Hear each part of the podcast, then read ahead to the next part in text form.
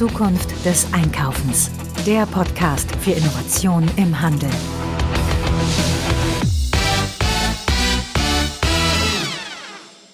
Servus, Grüezi und Hallo hier zu einer neuen Ausgabe des Zukunft des Einkaufens Podcast. Mein Name ist Marilyn Repp. Ich beschäftige mich mit Innovation, Trends und Digitalisierung im Handel und hier beim Zukunft des Einkaufens Podcast und auch im Blog wollen wir euch ja Einblicke bieten in die aktuelle Lage des Handels. Und darum wird es auch heute gehen, nämlich äh, wie sieht es aus bei einem der größten Textilhändler Deutschlands, nämlich bei der Ernstings Family. Ja, die Lage im Handel ist natürlich schwierig, nach wie vor seit anderthalb Jahren Corona-Krise, Lockdown, Öffnung, rückgehende Frequenzen, Abwanderung von Marktanteilen in den Onlinehandel. Und deswegen wollen wir uns mal Ernstings Family angucken. Hier gibt es seit 2003 schon einen Online-Shop. Und meine Interviewpartnerin spricht heute über das ganze Thema Kundendaten beziehungsweise Kundinnendaten. Warum? Da werden wir gleich drauf eingehen. Steffi Wölfel gibt Einblicke in Tipps und Tricks des Konzerns äh, zu diesem ganzen Thema Kundenwissen sammeln und Daten über die Kundinnen sammeln. Und vor allem sagt sie auch, wie man gutes Feedback erhält. Das beste Feedback über eine Kundin oder von der Kundin kriegen wir tatsächlich von unseren Verkäuferinnen. Äh, die sind Gold wert, weil die stehen eins zu eins vor der Kundin im realen Leben. Das ist das, was mir ja nicht vergönnt ist, wenn ich vor meinem äh, digitalen Webshop sitze. Und zum Schluss erzählt Steffi Wölfe auch noch, warum Ernstings Family in knapp 2000 Filialen jetzt Tablets auslegen möchte. Und jetzt wünsche ich euch ganz viel Spaß beim Podcast. Ich freue mich sehr, heute die Stefanie Wölfel von Ernstings Family begrüßen zu dürfen. Sie ist Head of Digital Business dort und seit fast 16 Jahren im Unternehmen. Und außerdem hat sie die Internet World Business vor ein paar Monaten unter die Top 10 People to Follow gerankt, äh, wenn es um den Point of Sale geht. Ja, aber Steffi, du kannst dich am besten selbst vorstellen. Sag ein paar Worte zu dir. Ja, hi und hallo, vielen Dank für die Einladung. Schön, dass jetzt jeder weiß, was für ein alter Hase ich schon bin. ja, genau, Steffi Wölfel, äh, Head of Digital Business bei Ernstings Family. Das heißt, ich darf mich bei Ernstings Family um all das kümmern, was irgendwie mit digitalem Verkaufen oder Werben zu tun hat. Das kann man so einfach sagen.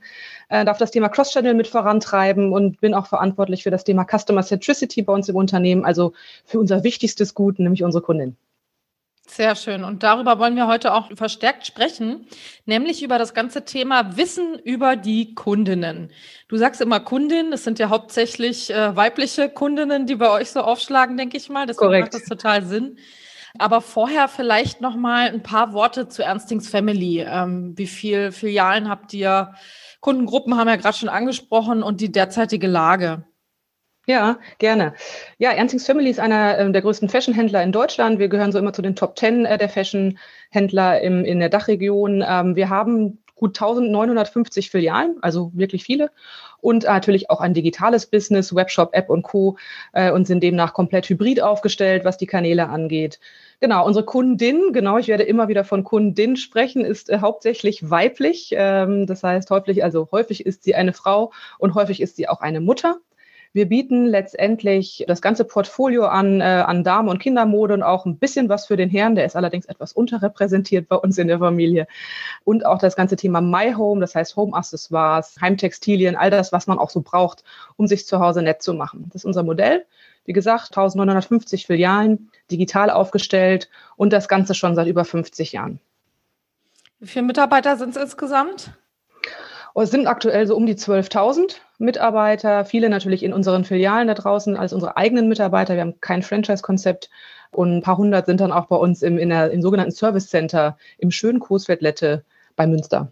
Mhm. Ja, und wie ist gerade so die aktuelle Lage mit Corona auch? Ihr hattet ja wahrscheinlich auch die Filialen eine ganze Zeit lang jetzt geschlossen.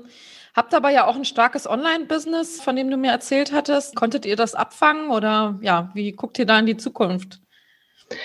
Wie die Lage ist, äh, gut, ich glaube, wie bei jedem Textil oder auch generell in viel im Einzelhandel recht angespannt natürlich. Äh, man ist auch langsam müde. Es ist natürlich eine sehr, sehr stressige Zeit äh, für jeden Menschen da draußen und auch für den Händler. Fragt es gerade, können wir das Ganze abfangen? Ähm, natürlich können wir online nicht mal eben 1950 Filialen kompensieren. Das ist äh, auch sicherlich nicht unbedingt unser finales Ziel. Äh, wir konnten allerdings doch einiges abfangen und das äh, Digital Business hat dadurch natürlich nochmal zusätzlich Fahrt aufgenommen auf dem eh schon expansiven Wachstumspfad. Das ist gut.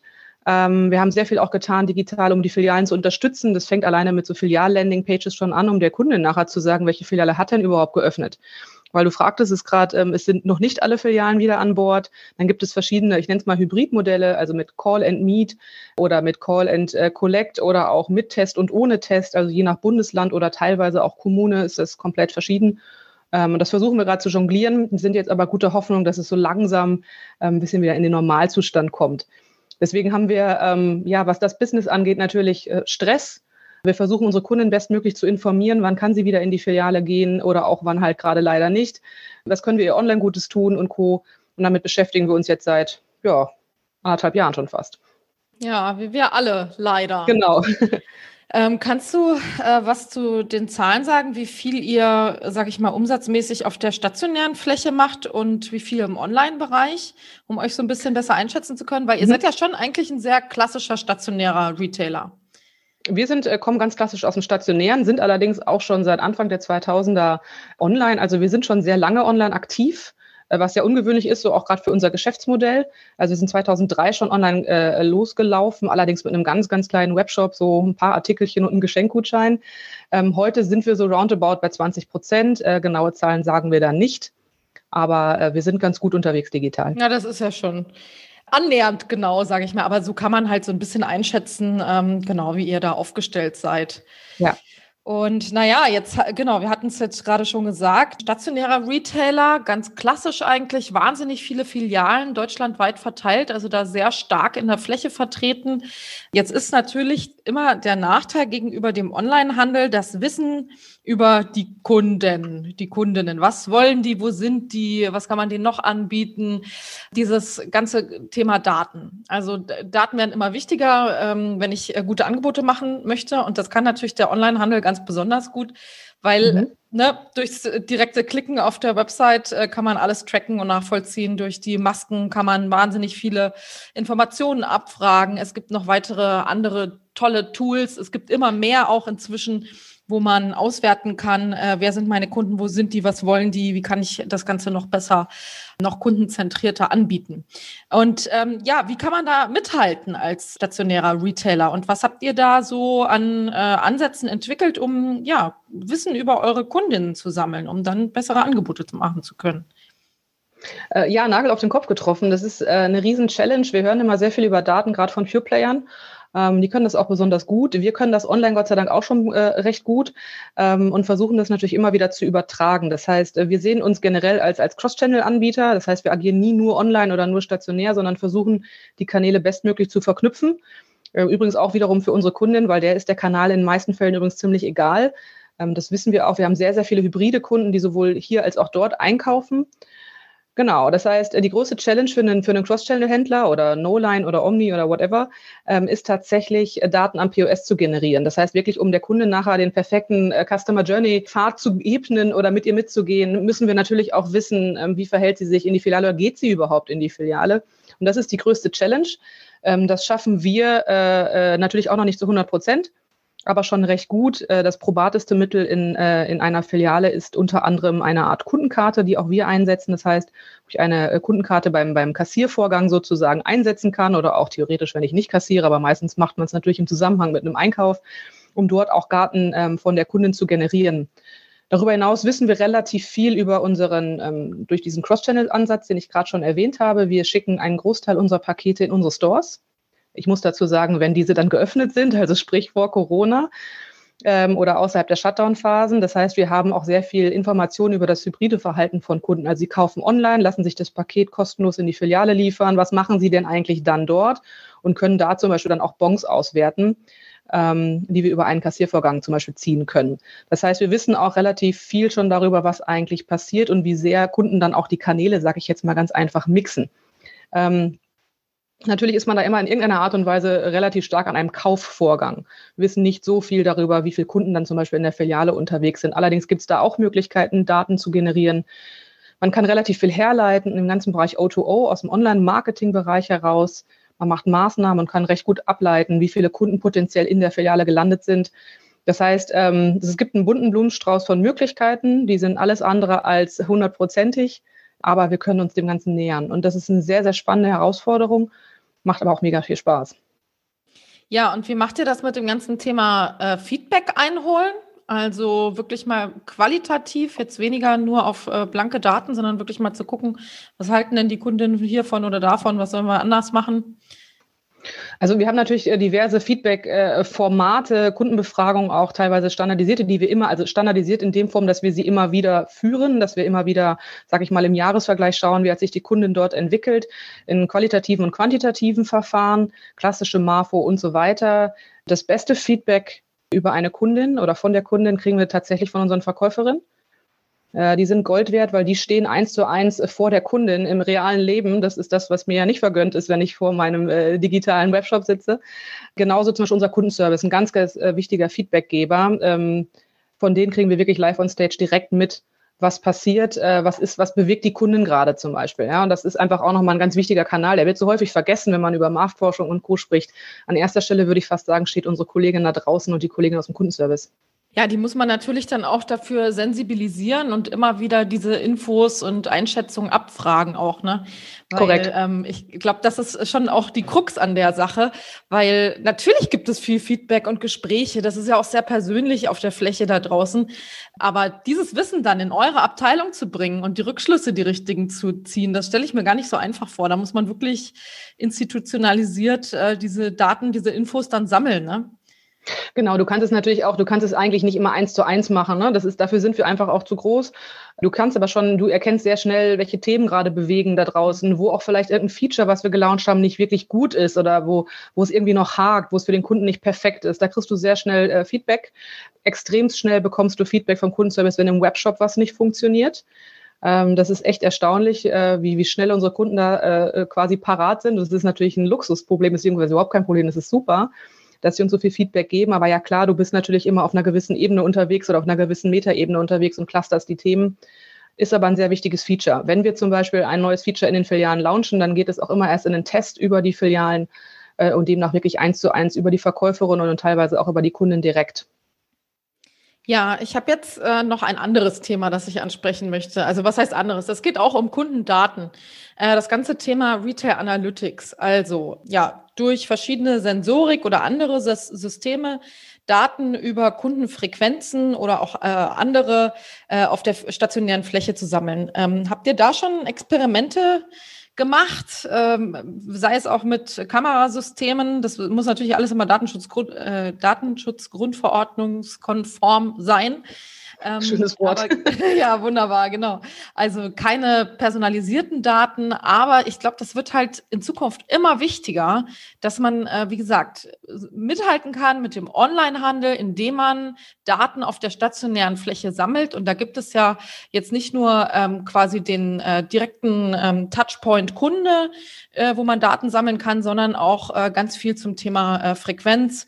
Also das ganze Thema Retail Analytics hier. Habt ihr da schon ähm, geplant oder äh, experimentiert? Äh, was wir können, ist, äh, ist wirklich Frequenzen zu messen, äh, sowohl in den Stores selbst, also über einen Frequenzmesser, als auch generell, was ich gerade schon angerissen hatte, zu schauen, okay, wirken unsere ähm, O2O-Marketing-Maßnahmen. Da kann man auch teilweise schon an, an Frequenzen rankommen, auch teilweise über Modeling-Modelle und Co. Das ja. Wenn wir jetzt über andere Thematiken in-Store nachdenken, über die Laufwege des Kunden zum Beispiel, der mhm. gerade im Lebensmittelhandel sehr wichtig ist, das ist, ähm, ist nicht so, als hätten wir es nicht schon besprochen, ist für uns aber nicht so extrem relevant, abgesehen davon, dass unsere Filialen sehr klein sind äh, und du da einfach schon eine Flächenthematik bekommst. Also so eine Ernstings Family Filiale ist im Durchschnitt so 165 Quadratmeter groß ähm, und vereint da halt all die, ähm, sag ich mal, Warengruppen, die ich gerade kurz angerissen habe. Das heißt, da machen wir momentan noch nicht so viel Laufweganalyse, um so zu sagen, sondern bauen eine Filiale erstmal logischerweise so, wie es sinnvoll ist, wie man sie als zum Beispiel Frau oder auch Mutter mit einem Kinderwagen idealerweise am besten betreten kann. Ähm, das heißt, das machen wir nicht. Ist auch die Frage, ob das für uns wirklich das größte oder relevanteste Thema ist. Ich glaube nicht. Ja, bleibt zu beobachten. Das ist auf jeden Fall ein Thema, das wir äh, verstärkt im Kompetenzzentrum Handel ähm, bearbeiten wollen, weil, wie gesagt, das ganze Thema Daten sammeln über die Kunden, wo soll vielleicht welche Maßnahme fruchten oder auch mal zu, zu überprüfen, hat denn diese oder jene Maßnahme überhaupt äh, funktioniert. Das wird ein größeres Thema werden und wir versuchen das natürlich auch an kleine und mittlere Händler ranzutragen. Da gibt es auch äh, günstige und kleine Lösungen, um an diese Informationen zu kommen. Und ähm, ja, das ist eben was, womit wir uns beim Kompetenzzentrum Handel im Moment ziemlich beschäftigen. Ist auf jeden Fall ein spannendes Thema und äh, machen wir uns nichts vor, äh, Digitalisierung ist in aller Munde, Digitalisierung des POS ist eigentlich die Challenge. Äh, und da müssen wir halt schauen, welche welche Tools und Möglichkeiten die richtigen sind für den jeweiligen Use Case, ähm, um wirklich an die relevanten Informationen zu kommen, die uns dann halt besser machen. Ja, jetzt habe ich zuletzt gelesen, ihr habt eine Endlosregal-App äh, in der Planung und zwar für alle Filialen. Sag doch noch ein bisschen was dazu. Korrekt. Ähm, ja, das ist ähm, letztendlich, wir nennen das bei uns Cross-Channel-Feature. Ich habe ja viel von Kanalvernetzung schon äh, berichtet. Ähm, das Endlosregal ist letztendlich eine Technologie oder eine Möglichkeit für unsere Kunden, ein großes Problem oder ein Problem zu lösen, was wir haben. Wir haben eine relativ kleine Fläche, habe ich gerade gesagt, mit äh, verschiedensten äh, Sortimenten darauf. Und es ist häufig so, das kann passieren, dass ein Artikel zum Beispiel in deiner Größe nicht verfügbar ist, weil wir den schon ausverkauft haben. Und es ist vielleicht eine kleine Filiale, die hatte nur so eine sogenannte Einserbestückung also hat den Artikel nur einmal pro Größe bekommen. Ähm, und heute geht die Kollegin hin, heute schon nicht mehr, das erkläre ich gleich noch, ähm, und versucht zum Beispiel an diesen Pullover dann noch zu kommen in der passenden Größe oder in der anderen Farbe, indem sie entweder auf den Webshop verweist äh, oder auch auf die App ähm, oder halt auch zum Beispiel für die Kundin in einer anderen Filiale versucht, diesen Pullover zu organisieren. Das geht per Telefon, das geht aber auch technisch. Ähm, und diesem äh, Thema wollen wir Rechnung tragen und haben das sogenannte Endlosregal ähm, ja, ins Leben gerufen. Wir haben diese Möglichkeit heute schon äh, über eine sogenannte Light-Version. Das heißt, wir nutzen unser Kassensystem, um genau das schon zu tun. Ähm, und werden jetzt nach einem erfolgreichen Test äh, ähm, in alle Filialen, das, was du gerade erzählt hast von dem Bericht, äh, das ganze Thema Endlosregal ausrollen, auch auf einer Tablet-Version, also technisch ein bisschen more sexy, ähm, ja, um letztendlich unseren Kunden, äh, unsere Kunden an die Ware kommen zu lassen, die sie ja eigentlich schon haben möchte, die wir ihr gerade nur in diesem Moment nicht anbieten können. Das heißt, wir bieten ihr dann äh, den Artikel an und die Kundin kann dann selber überlegen, möchte ich es nach Hause geschickt bekommen haben, möchte ich es an ein anderes Hause, also zum Beispiel eine andere Lieferadresse geschickt bekommen, zur Arbeit beispielsweise, oder möchte ich es in die Filiale geliefert haben oder auch in eine andere Filiale. Das kann sie dann aussuchen äh, und wir schicken ihr den Artikel dann zu. Ja, sehr spannend. Dann viel Erfolg damit. Ich bin gespannt. Ähm, das ist ja auch so ein Trend, den wir auch in Studien sehen, insbesondere junge Leute, vor allem unter 30. Ne, ich weiß jetzt nicht, wie alt eure äh, Durchschnittskundin so ist, aber insbesondere diese junge Zielgruppe äh, setzt halt die Maßstäbe auch im stationären Bereich und äh, da zeigen halt Umfragen und Studien immer mehr, dass eben auch so ein digitales Erlebnis gewünscht ist auf der stationären Fläche. Also dass gerade junge Leute immer mehr ähm, ja, digitale Informationen über den stationären Store auf ihrem Handy abrufen wollen, beziehungsweise auch ein äh, digitales, ein ansprechendes Erlebnis erwarten auf der stationären Fläche. Und das äh, spricht sie an und das überzeugt sie. Und das sind natürlich Dinge, die, mit denen sich dann Händler auch auseinandersetzen möchten, müssen. Absolut. Das ist die Jugendgruppen äh, in Zukunft erreichen wollen. Ja, und auch nicht nur die. Ich meine, jetzt machen wir uns nichts vor. Ähm, wir sind alle auch vom, und auch vor Corona schon, es ist ja jetzt irgendwie gefühlt schon wieder ein paar Quantensprünge weiter, äh, auch sehr verwöhnt von den Serviceleistungen, die wir alle kennengelernt haben, gerade von den Pure Playern so. Das heißt, die Erwartungshaltung des Kunden ist grundsätzlich größer geworden, nicht nur digital, sondern auch stationär. Das ist aber auch eine große Chance für den stationären Handel, darauf irgendwie einzugehen, eine Antwort zu finden und demnach einfach auch attraktiv zu bleiben oder noch attraktiver zu werden. Ne? Wir reden ja auch ganz viel immer darüber, wird es den Handel noch geben, also den stationären. Ich glaube schon, äh, wenn man halt dem Kunden auch entsprechende Services bietet. Mhm. Ähm, und das ist zum Beispiel so ein Service, der zu unserer, ähm, ja, zu unserem Geschäftsmodell einfach wahnsinnig gut passt. Wir haben das natürlich vorher getestet. Ist das überhaupt, gibt es ein Need bei den Kunden? Nutzen die das dann auch? Finden die das gut? Äh, und ich habe ja gerade gesagt, wir testen sowas vorab mit unseren Verkäuferinnen, aber natürlich auch mit realen Kunden. Und die Tests waren sehr erfolgreich. Deswegen rollen wir es jetzt auch aus, weil wir genau da, glaube ich, eine Schnittstelle gefunden haben, um dem Kunden einfach das zu bieten, was er gerade sucht. Und trotzdem kann er sich auf der Fläche bewegen. Das ist ein schönes Cross-Channel-Feature und entspricht offensichtlich genau dem, was der Kunde von uns erwartet. Ja, die Kundin. die Kundin, das sind wir wieder. Ja, wunderbar. Also äh, auch ein sehr schönes äh, Schlusswort, beziehungsweise ähm, eine schöne Sache, die du noch angesprochen hast. Auch in Zukunft soll es den, wird es den stationären Handel geben. Auch da möchte ich nochmal auf so ein paar Umfragen und Statistiken hinweisen, die wir ja beim Handelsverband vor allen Dingen ähm, generieren gerade junge Kunden ähm, schätzen eben dieses stationäre Erlebnis total. Und ich glaube, ich hoffe, dass nach Corona äh, sich das jetzt auch alles nochmal doppelt zeigt, weil die Leute eben gesehen haben, hey, man kann nicht alles digital ähm, abbilden. Es macht auch nicht so viel Spaß. Das analoge Erlebnis im Store ist immer noch was anderes. Und ähm, jetzt bleibt es eben an den Händlern und Händlerinnen, ähm, das zu bedienen und äh, hier die. Erwartungen auch äh, zu erfüllen, wie gesagt, an äh, digitale Erlebnisse, aber auch an ähm, ja, passgenaue äh, Angebote. Und äh, das kann man halt vor allen Dingen mit äh, Wissen über die Kundin ja, und ich glaube, das ist halt ganz wichtig. Also ich A, glaube, die, die Kunden haben einfach auch gemerkt, dass ihnen ein gewisser Erlebnisfaktor beim Shoppen fehlt, wenn sie es halt nur online machst. Und das ist ja die große Chance des, des stationären Einzelhandels, ja. da einfach auch das Erlebnis drumherum und äh, dann ist dann vielleicht auch nebenan da hoffentlich das Café und die Kneipe wieder geöffnet und dann ist es noch ein größeres Erlebnis, das ganze Thema klassischer Einkaufsbummel. Äh, und dann gilt es halt in der Tat, die Kompetenzen äh, aus allen Kanälen zu vernetzen und auf die Fläche zu bringen. Ähm, und äh, das hast du gerade auch schon gesagt, es ist, glaube ich, einfach nur wichtig, dass es passt. Es hilft jetzt nichts, wenn jetzt alle äh, fancy Digital Signage ins, äh, ins Schaufenster schrauben, nur weil es was Digitales ist, sondern es muss halt einfach immer zu der Kundin und dem Geschäftsmodell dann passen, damit es dann tatsächlich ein Mehrwert für die Kundin ist. Und das versuchen wir unter anderem durch dieses Endlosregal und durch viele andere Dinge auch. Ja, wunderbar. Dann möchte ich mich an der Stelle ganz herzlich bei dir bedanken für die tollen Infos, äh, die Insider-Infos aus Ernstings Family. Ich wünsche euch ganz viel Erfolg bei eurem Endlosregal und bei allen weiteren digitalen Vorhaben. Vielen Dank. Vielen Dank. Ich freue mich schon drauf.